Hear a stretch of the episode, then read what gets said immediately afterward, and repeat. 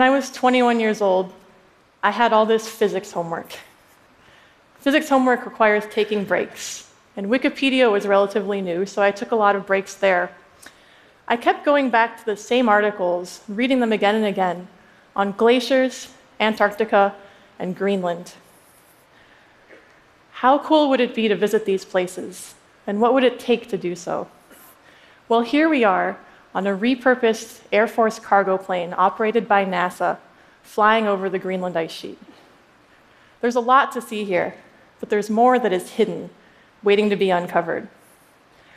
What the Wikipedia articles didn't tell me is that there's liquid water hidden inside the ice sheet, because we didn't know that yet. I did learn on Wikipedia that the Greenland ice sheet is huge, the size of Mexico, and its ice from top to bottom is two miles thick. But it's not just static, the ice flows like a river downhill towards the ocean. As it flows around bends, it deforms and cracks.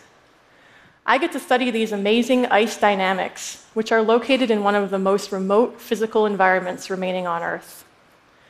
To work in glaciology right now is like getting in on the ground floor at Facebook in the 2000s.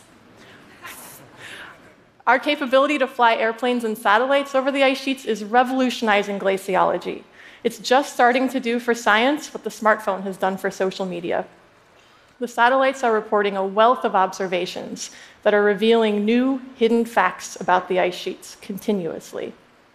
For instance, we have observations of the size of the Greenland ice sheet every month going back to 2002. You can look towards the bottom of the screen here to see the month and the year go forward. You can see that some areas of the ice sheet melt or lose ice in the summer. Other areas experience snowfall or gain ice back in the winter. This seasonal cycle, though, is eclipsed by an overall rate of mass loss that would have stunned a glaciologist 50 years ago. We never thought that an ice sheet could lose mass into the ocean this quickly. Since these measurements began in 2002, the ice sheet has lost so much ice that if that water were piled up on our smallest continent, it would drown Australia knee deep. How is this possible? Well, under the ice lies the bedrock. We used radar to image the hills, valleys, mountains, and depressions that the ice flows over. Hidden under the ice sheet are channels the size of the Grand Canyon that funnel ice and water off of Greenland and into the ocean. The reason that radar can reveal the bedrock is that ice is entirely transparent to radar. You can do an experiment. Go home and put an ice cube in the microwave. It won't melt because microwaves or radar pass straight through the ice without interacting. If you want to melt your ice cube, you have to get it wet because, mic- because water heats up easily in the microwave. That's the whole principle the microwave oven is designed around. Radar can see water. And radar has revealed a vast pool of liquid water hidden under my colleague Olivia, seven stories beneath her feet. Here, she's used a pump to bring some of that water back to the ice sheet surface.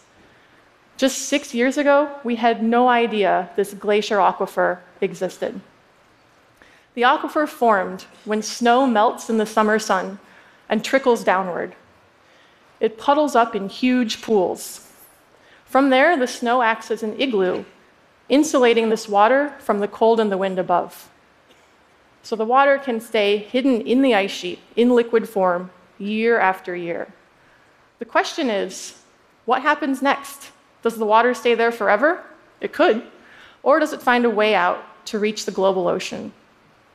One possible way for the water to reach the bedrock and from there the ocean is a crevasse or a crack in the ice.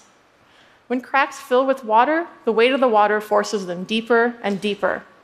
This is how fracking works to extract natural gas from deep within the earth. Pressurized fluids fracture rocks. All it takes is a crack to get started.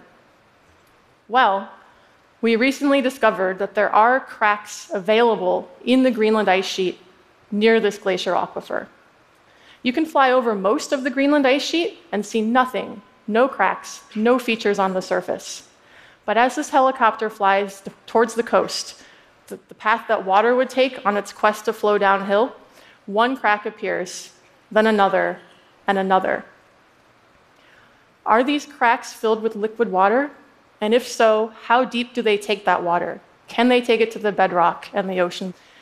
To answer these questions, we need something beyond remote sensing data. We need numeric models. I write numeric models that run on supercomputers. A numeric model is simply a set of equations that works together to describe something. It can be as simple as the next number in a sequence 1, 3, 5, 7. Or it can be a more complex set of equations that predict the future based on known conditions in the present. In our case, what are the equations for how ice cracks?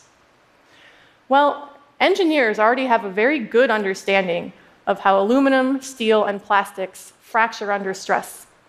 It's an important problem in our society.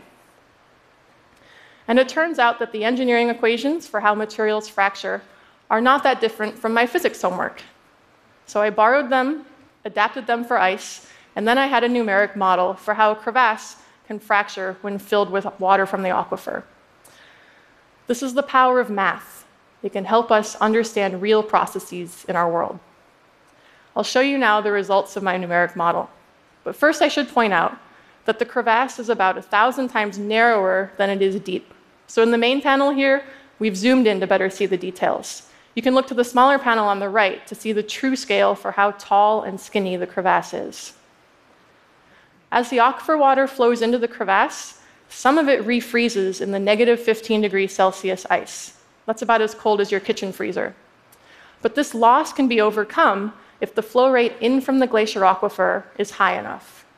In our case, it is, and the aquifer water drives the crevasse all the way to the base of the ice sheet, 1,000 meters below. From there, it has a clear path to reach the ocean. So the aquifer water is a part of the three millimeters per year of sea level rise that we experience as a global society. But there's more the aquifer water might be punching above its weight. The ice flows in complex ways. In some places, the ice flows very fast. There tends to be water at the base of the ice sheet here. In other places, not so fast. Usually, there's not water present at the base there. Now that we know the aquifer water is getting to the base of the ice sheet, the next question is is it making the ice itself flow faster into the ocean? We're trying to uncover these mysteries hidden inside the Greenland ice sheet so that we can better plan for the sea level rise it holds. The amount of ice that Greenland has lost since 2002 is just a small fraction of what that ice sheet holds. Ice sheets are immense, powerful machines that operate on long time scales. In the next 80 years, global sea levels will rise at least 20 centimeters, perhaps as much as one meter, and maybe more. Our understanding of future sea level rise is good, but our projections have a wide range. It's our role as glaciologists and scientists to narrow these uncertainties. How much sea level rise is coming, and how fast will it get here? We need to know how much and how fast so the world and its communities can plan for the sea level rise that's coming. Thank you.